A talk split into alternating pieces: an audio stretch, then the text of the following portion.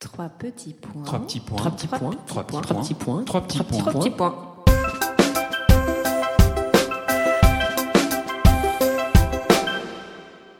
Trois petits points est un podcast dédié à la littérature, aux passionnés de lecture, ceux qui détestent finir un livre, qui rechignent à le fermer et surtout, surtout qui pleurent à l'idée de quitter les personnages avec qui ils viennent de passer du temps et se sont attachés. Bonjour à tous, bonjour Julie. Bonjour Alix. Ravie de te retrouver pour ce nouvel épisode de Trois petits points. Ravie surtout de recevoir Gaël Tchakalov pour son premier roman Vacarme. Publié chez Flammarion. Exactement. Bonjour Gaël. Aujourd'hui, tu préfères peut-être qu'on t'appelle Lucille Buffet, ton patronyme de naissance. C'est ton deuxième mari, Henri, qui a créé le nom de Gaël Tchakalov, avec toi bien entendu. Est-ce que tu peux nous raconter pourquoi et comment? Et alors, on dit Gaël ou Lucille? Alors non, c'est pas lui qui l'a créé. Hein. En fait, euh, ça s'est passé de la manière suivante. Je, je suis née sous le nom de Lucille Buffet. J'ai été élevée sur une île qui s'appelle Port-Cros. Et quand j'ai commencé à travailler à Paris, j'ai commencé à travailler à France Télévisions sous le nom de Lucille Buffet. Et lorsque j'ai rencontré mon deuxième mari, il avait racheté un journal qui s'appelle Le Nouvel Économiste. Et en fait, il cherchait quelqu'un pour écrire la dernière de couverture, parce qu'il y avait des portraits comme dans Libération, enfin qui sont pas du tout les mêmes que dans Libération, enfin des portraits à l'image de Libération. Et en fait, il m'a demandé de trouver quelqu'un, et comme je n'ai pas trouvé des gens qui le satisfaisaient, on s'est retrouvé au numéro 1, 100 personnes, et il m'a demandé de faire un essai à blanc, et hum, je l'ai fait, et en fait, comme ça a fonctionné, que les gens adoraient, j'ai continué, si ce n'est que je n'avais pas le droit de travailler ailleurs qu'à France Télévisions. Et donc, ensemble, en buvant un morito euh, à Arles sur une terrasse, en l'occurrence la terrasse du Nord Pinus, qui est un hôtel un peu emblématique à Arles. Au bout du troisième morito, on s'est dit, euh, on va prendre mon deuxième prénom qui est Gaël et le nom de ma mère qui est Tchakalov. Voilà, c'est venu comme ça en, échange de morito. Alors dans Vacarme, parfois c'est Gaël qui parle, parfois Lucille.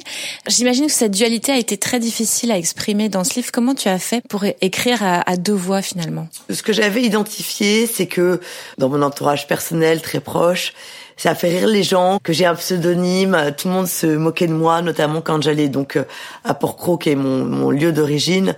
Ensuite, quand j'ai commencé à écrire des livres et à être visible et donc faire de l'antenne, etc., c'est mes filles qui ont continué à se moquer de moi en disant ah tiens mais on dirait pas la même que celle qu'on a à la maison et puis peu à peu je pense que je me suis engouffrée dans l'exacerbation du, du personnage hein, qui était abrité euh, derrière le, le pseudonyme. Donc la question c'était répète la meuf Bah, comme deux heures. Parfois c'est Gaël qui parle. ah oui voilà. Avec le jeu, et donc en fait quand j'ai commencé voilà et quand j'ai commencé donc je savais qu'il y avait une, une double personnalité. Et quand j'ai commencé à écrire ce livre en fait j'ai envoyé une quinzaine de pages à mon éditrice et elle m'a dit bon ça va pas parce que euh, c'est pas harmonieux ton texte on a l'impression qu'il y a plusieurs personnes qui parlent et donc j'ai tout jeté et en fait, pendant la nuit, je me suis rendu compte que c'était ça mon sujet. Et donc, j'ai rappelé mon éditrice, Anna Pavlovitch, qui est, la présidente de Flammarion, et je lui ai dit, mais Anna, en fait, je crois que je suis en train d'écrire sur le dédoublement de personnalité. Je crois que je suis euh, dans un mécanisme de dédoublement de personnalité extrême qui est en train de me tuer.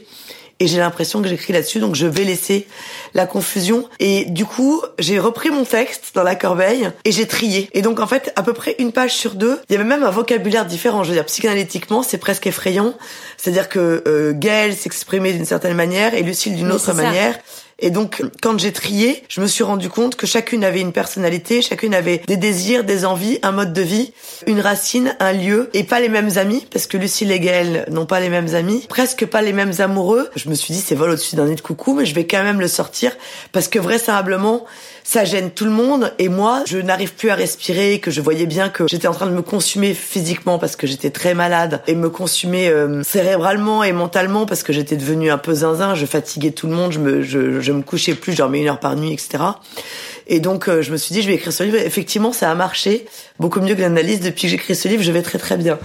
Ça se voit en tout cas, t'as l'air en pleine forme. Non, évidemment, et c'est ce qu'on se demande parce que c'est vrai. En fait, tu dis que, que ton double maléfique, enfin Gaël, t'a amené à ton à tes cancers, non? C'est c'est ce que tu Ah oui, oui, je dis pense que... Alors après, c'est un peu le serpent qui se mord la queue. C'est-à-dire, je pense que Gaël euh, a été exacerbé par les difficultés de vie et de vivre. La, la mort de ta mère, Voilà, tu dis la mort de ma 2015, mère, ouais. qui était bah, avec laquelle j'avais une relation extrêmement forte, qui était le personnage essentiel de ma vie. C'est pas contre mon père que j'adore aussi, mais qui en fait euh, je m'étais fabriquée autour du personnage de ma mère. Et donc la disparition de ma mère a fait que franchement je pense que si j'avais pas eu d'enfant j'aurais mis fin à mes jours. Je ne suis restée que parce que je me suis dit bon ma vieille t'as fait deux enfants. Donc faut quand même aller jusqu'au bout et les assumer les éduquer etc mais voilà la disparition de ma mère a décuplé la folie de Gaëlle parce qu'en fait je me suis dit j'ai pris conscience que le temps sur Terre était court, parce qu'elle est morte en trois ans d'un cancer assez foudroyant. Et je me suis dit, bon, bah, il faut absolument que j'aille très très vite et que je fasse tout, que j'essaye tous les métiers, tous les amoureux, toutes les manières d'éduquer les enfants, tous les alcools, tous les cafés, etc. Et toutes les danses. Et donc, je pense que la multiplicité et le dédoublement de personnalité vient de ça aussi. C'est-à-dire que être multiple, c'est être multiple pour être unique, mais c'est d'abord être multiple pour avoir de, des vies. Oui, plein de, plein de vies, quoi. Voilà. Et après, c'est quand je vous dis c'est le serpent qui se mord la queue, c'est que j'ai développé trois cancers parce que le mode de vie de Gaël était un mode de vie qui tuerait n'importe qui. Oui, tu te faisais des fêtes effrénées, oui, tu fumais mais des même sans, sans euh. prendre de drogue. En fait, moi, j'ai jamais pris de drogue de ma vie. Tout le monde me disait tu dois prendre de la cocaïne. J'ai jamais essayé, mais j'avais pas besoin. En fait, j'étais tellement dans la frénésie de vivre que le fait de danser, de voir des gens, de rencontrer euh, des intelligences ou des fantaisies chez les autres me suffisait à ne pas me coucher en fait. Mais il y a une petite ambiguïté quand même parce que tu dis que c'est Gaël qui est responsable de cette débâcle. J'aimerais bien lire juste un passage. Moi, je veux bien être accusée de tous les maux, je veux bien endosser les habits du mauvais génie, être celle qui t'emmène dans le mur, mais s'il y a un reproche que tu ne peux pas me flanquer sur le dos, un terrain qui n'est pas le mien, c'est celui de la violence. Lucille a sa part de responsabilité là-dedans. En fait, euh, la réalité, c'est que hum, je pense que ça arrange bien Lucille de tout mettre sur le dos de Gaël. Moi, très clairement, j'avais un pseudonyme et une identité première. Mais ça m'a bien arrangé de dire euh, elle est complètement starbée euh, Gaëlle parce que d'une certaine manière il y avait une matérialité à l'existence de Gaëlle. Mais je crois qu'en fait au fond de nous on a tous quelqu'un de complètement starbé, on a tous un petit diablotin et on a tous un Gemini Cricket. Donc c'est juste une manière d'incarner le diablotin et le Gemini Cricket. Mais au fond, la dualité, on l'a tous en nous on a les deux et après on arrive à les maîtriser ou à ne pas les maîtriser. Donc la violence, elle est chez Lucille et elle est chez Gaël. C'est effectivement un sujet très important du livre parce que c'est un sujet familial. J'ai été élevée dans une famille moitié méditerranéenne, moitié bulgare, donc où on passait la moitié du temps à se battre, moitié à casser des verres, à peu près, hein, et on criait fort et on se disait plus de mots que ce qu'on pensait. Et tout se termine en général par le combat, hein, le combat physique. Moi, je me suis battue avec tous les hommes qui ont partagé ma vie, et ma fille aînée, ses cousins cousines, pareil, ma sœur c'est pareil. On a cassé à peu près tous les meubles de la maison, tout ça. Et donc je me suis dit, il faut quand même en sortir. Hein, c'est quand même un problème comme mode relationnel avec les gens. je me suis rendu compte que les gens avaient peur de moi surtout. donc non, mais se débarrasser de la violence, c'était un vrai sujet. Puis ça, c'est la violence de Lucille. Et puis la violence de Gaël, c'est une autre violence. C'est la violence sociétale. C'est la violence euh, du pouvoir politique. Oui, qui t'a aidé pour le boulot aussi, enfin, parce que face voilà, à moi j'étais très à l'aise avec la violence en fait. Et tant mieux parce que j'ai aux hommes certainement aussi politique et leur énorme Du coup, le fait de travailler en, bah en politique, la violence m'était naturelle, donc en fait rien ne me choquait, j'étais tout le temps hyper à l'aise. Tu nous parles de Porquerolles, tu en as parlé beaucoup dans ton livre. Franchement, c'est un endroit incroyable. Je sais pas si euh, les auditrices et les auditeurs connaissent. C'est une île paradisiaque euh, en Méditerranée, en face de hier. C'est absolument magnifique. Alors, et tu racontes dans ce livre, c'est vrai que c'est un endroit presque fantasmagorique et on se demandait si ça avait joué sur ton double cette histoire parce que à la fois c'est un endroit complètement sauvage, euh, à, l'abri du monde et après tu arrives en ville à Paris et là c'est très violent. Est-ce que aussi cet endroit a joué sur cette dualité? Ah oui, je pense que Porquerolles et en l'occurrence cette maison dont vous parlez, que je vais détailler, est à l'origine de la dualité et du dédoublement de personnalité. Pourquoi? Parce que Port-Cros est une île, contrairement à Port-Corolle et au Levant, extrêmement sauvage, hein, très aride, pas habitée, pas construite. C'est ma grand-tante euh, qui l'avait acheté et qui l'a protégée, qui a fait en sorte d'en faire un parc national pour qu'il y ait ni voiture ni construction et une limitation du nombre de navettes. Donc on est vraiment chez les sauvages. Hein. Donc il y a ce côté, la nature domine l'homme et l'homme ne domine pas la nature. Hein. C'est la nature qui décide à Port-Cros. C'est très difficilement traversable parce qu'il n'y a pas de sentier. Il y a beaucoup de, de, roches, beaucoup de montées, de petites collines. Et voilà, donc c'est, une île qui est aride. Mais euh, parallèlement à ça, il y a ce lieu, effectivement, euh, qui s'appelle le manoir, dans lequel j'ai été élevée avec ma sœur et qui est une maison qui était la maison de maître des propriétaires euh, de Porquerolles, qui est un ancien repère de chasse du marquis Costa de Beauregard, qui est une maison coloniale blanche avec des colonnades, euh, qui a été construite effectivement par le duc du Vicence en 1830 au milieu de toute cette nature sauvage, de ces gens un peu euh, primaires, je dirais nécessairement par la force des choses, c'est un lieu d'esthétisme et de raffinement. Et donc, il a drainé, encore plus quand j'étais enfant qu'aujourd'hui, des gens qui ressemblaient au lieu.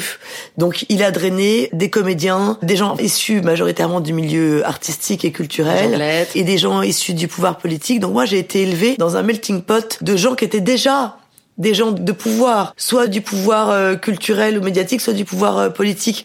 Donc je pense que la dualité, après quand je suis arrivée à Paris, que je me suis retrouvée à travailler avec ces gens-là, c'était pas du tout un problème parce que j'avais été élevée, ils étaient à ma table en fait quand j'avais deux ans. J'imagine que sur une île, tout se sait et tout le monde se connaît. Et quand tu es arrivé à Paris, ça a été un peu le... T'as dû faire ta place, en fait. Est-ce qu'il y a eu, euh, il y a eu quelque chose qui s'est passé pour toi du passage de la nature brute à euh, la ville euh, avec ses codes? Non, j'ai jamais cherché à faire ma place parce que l'île crée la dimension insulaire crée un mensonge perpétuel. C'est-à-dire qu'on est toujours persuadé dans la vie d'être quelqu'un. C'est ça le problème, c'est que on n'a pas ce, ça donne de la force cette quête identitaire que plein de gens en ville ont. L'insularité, notamment quand c'est une toute petite île comme ça avec 20 personnes, vous donne le sentiment qui est complètement faux, que vous êtes très ancré identitairement dans la vie, que vous êtes Lucille, et que vous serez éternellement Lucille, et que ça vous paraît normal que dans la rue, les gens vous hainent en disant « Mais comment ça va, Lucille ?» Et donc, même quand ça m'arrive à Paris, je suis pas étonnée parce que je pense que c'est normal.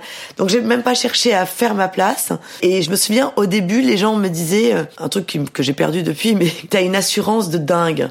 Et en fait, cette assurance, je l'avais parce que je venais d'un milieu qui était très ancré identitairement. Et c'est fou parce que tu dis que tu as une aisance naturelle et en effet, tu rencontres DSK qui devient ton meilleur copain, Richard Descoings, le patron de J'étais pas du tout impressionné. Ouais, ouais. C'est marrant parce qu'aujourd'hui, je le suis plus par certaines personnes, notamment par euh, des gens qui sont issus du milieu de la création. Non, j'étais pas du tout impressionné. Je trouvais ça absolument normal, en fait. Et DSK, tu es, deviens vraiment son ami, son pote même. Il y a un côté comme ça. Ouais, ouais, ouais, ouais. Je pense que c'est lié aussi à l'insularité. C'est-à-dire que il y a une proximité immédiate avec les gens, un côté sans filtre, sans surmoi, psychanalytiquement. Et donc, ça, je l'ai gardé.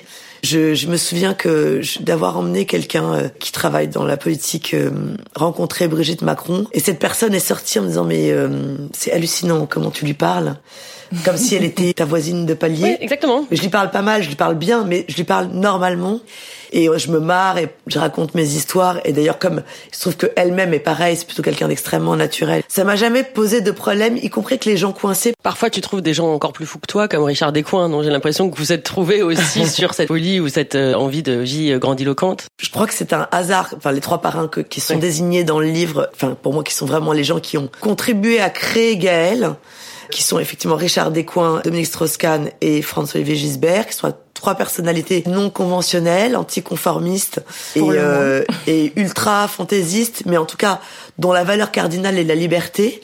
J'étais à l'aise avec eux parce que j'avais été un peu élevée comme ça mais que ça a surdéveloppé cette tendance que j'avais.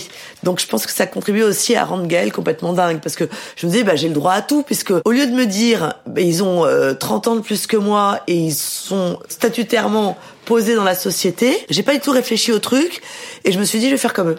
C'est pour ça qu'on adore lire ce livre. Voilà, on est avec toi, tu nous embarques dans ta vie, dans, dans, ton vacarme, et c'est très agréable pour la lectrice, je dirais. C'est vrai. Alors justement, tu parlais de leur liberté. Est-ce que toi, tu te sens euh, libre? Aujourd'hui, davantage. Je pense que j'ai été très emprisonnée par euh, Gaël. Parce que la liberté, elle a toutes sortes de formes. Je veux dire, il y a des libertés qui sont matérielles, il y a des libertés émotionnelles, il y a des libertés euh, de tempérament. Je crois que ce qui enferme le plus, c'est le tempérament. Hein. Je pense que mm. la, la première limite de l'intelligence, c'est le tempérament. Et en tout cas, moi, ça a été euh, ce qui m'a le plus compliqué la vie, le fait d'avoir un tempérament euh, assez euh, trempé et dont je pensais que c'était une force à faire valoir. Ça a fini par m'emmener dans le mur. Hein. Donc, je pense que j'ai été beaucoup moins libre du temps où j'étais Gaëlle que aujourd'hui où j'arrive à peu près à retourner à Lucille tout en gardant du Gaël parce que je peux pas la tuer, hein, évidemment. Donc, elle est toujours un petit peu là avec moi dans ma poche. Je pense que j'ai une liberté d'éducation qui est lié à Porcro, lié au fait que j'ai été élevée dans une île où il n'y a pas de code, il n'y a pas de police. Hein. C'est marrant, quand on est dans un lieu où il n'y a pas la police, la police n'est pas présente. Je pense que la première liberté, c'est la liberté d'éducation, c'est-à-dire que j'ai été nourrie, mais j'ai pas été éduquée. Et après, il y a une liberté qui est, je dirais, conjoncturelle. C'est-à-dire que je suis une fille des années 70, je suis née en 71. La meilleure amie de ma mère était Benoît de Groult, donc une écrivaine féministe. Mm. Et donc moi, je suis d'une génération et d'une euh, transmission post-féministe. C'est-à-dire que pour moi, le féminisme était derrière moi et je me suis complètement affranchie du regard social. Je pense que cette double liberté, celle de l'éducation et celle de la génération, a fait de moi un être extra libertaire et que en réalité la plus grande des libertés c'est de savoir cadrer cet être extra libertaire en écrivant vacarme. Parce que ton livre c'est ça, on sent, il n'y a aucun filtre. Bah, et alors maintenant depuis que j'ai écrit ce livre, je peux tout à fait euh, fréquenter des gens normaux, ça se voit pas en fait euh, ce que j'étais avant. on t'appelle comment alors Lucie ou, ou Gaëlle? C'est quoi euh, aujourd'hui tes amis? Enfin comment tu fais? Mes amis, mes proches, ma famille et tout m'ont toujours appelé Lucille. Euh, et à Paris, il y a évidemment une pas mal de gens que j'ai rencontrés professionnellement avec lesquels je suis devenue amie parce que moi ma spécialité c'est de mélanger le professionnel et le personnel. Et donc ils savaient que je m'appelais Lucille mais ils continuaient à m'appeler Gaëlle parce qu'en fait ces gens-là m'avaient connue sous le nom de Gaëlle. Et tu écrivais sous le nom de Gaëlle. Moi j'étais sûre que tu t'appelais Gaëlle. Enfin je pouvais pas imaginer. tu as signé ton livre euh, sous Gaëlle. T'aurais pu mettre les deux noms finalement. On n'aurait rien compris. on s'est posé la question en fait avec bah euh, mon éditrice. En fait on n'a pas voulu mettre Lucille Buffet parce que elle voulait quand même utiliser le terreau médiatique et euh, pseudo-littéraire qui avait déjà été euh, mis en place depuis quatre ans. Mais on s'est posé la question de mettre les deux noms et, euh, et finalement, on a un peu tiré au sort. En fait, l'idée c'est que c'est Lucille qui a écrit ce livre, mais c'est Gaël qui l'a signé. C'est ça que je trouvais drôle parce que c'était une autre dualité. Tu vas continuer à écrire des essais politiques ou là t'es parti dans le, le, roman plutôt? Je trouve que la littérature est un grand euh, plaisir, plus grand que celui d'écrire des récits ou des récits politiques. Donc j'aurais tendance à te répondre que je vais rester en littérature. Mais le problème de la politique, c'est que c'est une drogue. Donc, je, je me souviens qu'il y a trois ans, j'avais dit, je, après le livre, enfin il y a deux ans après Divine Comédie, j'avais dit, je, je n'écrirai plus jamais sur la politique. Et je me suis retrouvée à écrire des chroniques du Point euh, pendant tout l'été, à passer euh, six mois euh, à vivre plus ou moins avec gens de l'Élysée et de Matignon. Donc en fait, ça vous rattrape, c'est que la politique, ça va tellement vite, c'est tellement la vie en mieux, en plus frénétique, que de temps en temps, je suis pas à l'abri de réécrire sur la politique, mais c'est vrai que je suis plus attirée par l'écriture littéraire et par le questionnement métaphysique qu'induit l'écriture euh, littéraire. Mhm. Tu peux nous dire comment tu as choisi ton titre, Vacarme, qui est aussi magnifique? Alors, au départ, ce livre avait un autre titre qui était euh, L'ombre de mon ombre. Et ça a beaucoup déplu aux gens de Flammarion qui m'ont dit, ah, on dirait un titre de série noire des années 80. Bon, j'ai très mal pris le truc. C'est pour moi, c'était, ça faisait référence à Brel, en fait, L'ombre de mon ombre. Et finalement, euh, mon éditrice m'a appelé en me disant, bah, il faut que tu trouves autre chose. Ça va pas du tout, ça nous plaît pas, machin. Et j'étais à Port-Cros à ce moment-là. Et je me suis souvenu que depuis que je suis toute petite à Port-Cros, on m'appelle, un terme méditerranéen, on m'appelle le boucan. Du coup, je lui ai proposé vacarme parce que pour moi, ça faisait écho au vacarme intérieur que je traversais sur le dédoublement de personnalité et au vacarme extérieur qui est le parisianisme et le fracas du monde parisien. Voilà. Très bien trouvé, ça veut tout dire, je trouve, vacarme. Ah ouais, Donc Gaëlle, euh, Lucille, euh, oui. comment t'appeler Je suis perdue. Lucille, hein, plutôt là maintenant. Ouais. Bah d'ailleurs, tu vas me dire peut-être parce que là, on est, on arrive en fin de podcast et on va te demander un conseil de lecture comme on le fait toujours. Donc ça peut être un livre qui t'a marqué il y a très longtemps ou toi très récemment, c'est toi qui choisis. Donc là, je sais pas si c'est Gaëlle ou Lucille ou les qui deux, l'aura les lu. deux. Est-ce que Lucille et Gaëlle peuvent me donner un conseil? Non, mais là c'est plutôt euh, Lucille et puis en plus c'est un livre qui est pas très ancien, mais que j'offre régulièrement, qui est sur ma table de nuit. Et j'aurais dû me demander d'ailleurs pourquoi je l'aimais. C'est un livre qui s'appelle De l'âme de François Cheng, qui est un livre à la fois euh, onirique, métaphysique, poétique et romantique, parce que ce sont des lettres. Et ça aborde le sujet de l'âme, c'est-à-dire qu'est-ce que c'est que l'âme? En quoi est-ce qu'elle est alliée à l'esprit ou supérieure à l'esprit? En quoi est-ce qu'elle vous précède et elle vous impose? Et donc, c'est un livre qui montre, qui démontre ce qu'est l'âme dans plusieurs pays, sous plusieurs formes, et en réalité, quand vous m'avez posé la question de savoir quel était mon livre de chevet, je me suis dit bah tiens si depuis quelques années je traîne de l'âme de François Cheng sur ma table de nuit, c'est pas un hasard que j'écrive après sur la recherche de ma propre âme. Et toi, Alix, tu nous conseilles quoi? Alors, Julie, tu sais que j'adore les sagas familiales qui te font voyager dans d'autres cultures et suivre une famille à travers le temps. J'ai évidemment dévoré les quatre tomes écrits par Elena Ferrante, publiés chez Gallimard. L'amie prodigieuse, Le nouveau nom, Celle qui fuit et Celle qui reste, c'est mon préféré, et L'enfant perdu. C'est l'histoire partiellement autobiographique de deux amis qui grandissent dans le même quartier difficile de Naples dans les années 50. La traduction de l'italien en français restitue formidablement la chaleur et la richesse de l'écriture. Et l'intrigue est passionnante. J'ai tellement envie de le lire. Je me le garde au chaud. Tu as de la chance de ne pas l'avoir lu. Et toi, Julie? Eh bien moi je vais vous parler de mon coup de cœur de l'été. C'est le livre de la journaliste Brigitte Benkemoun d'Oramar. C'est l'histoire en fait qui commence quand son mari, euh, le mari de Brigitte, perd son petit carnet Hermès. Et donc elle en commande un sur eBay pour lui faire plaisir. Et quand elle reçoit son paquet, elle découvre dans ce petit carnet un agenda qui n'a pas bougé, qui est assez usé, rempli de noms connus. Breton, Aragon, Brancusi. Les noms ne sont pas forcément bien orthographiés. Alors Brigitte commence son enquête, l'écrit en parallèle. Et en fait elle découvre que c'est le carnet de Dora Maar, la muse de Picasso, avec une fin de vie euh, assez particulière euh, entre euh, bigote et très réac. J'ai adoré cette enquête. Eh ben merci beaucoup. Merci à vous. Gaëlle Lucille. Merci Gaëlle. merci à vous, Julie Alix. et à très vite pour un nouvel épisode de Trois petits points.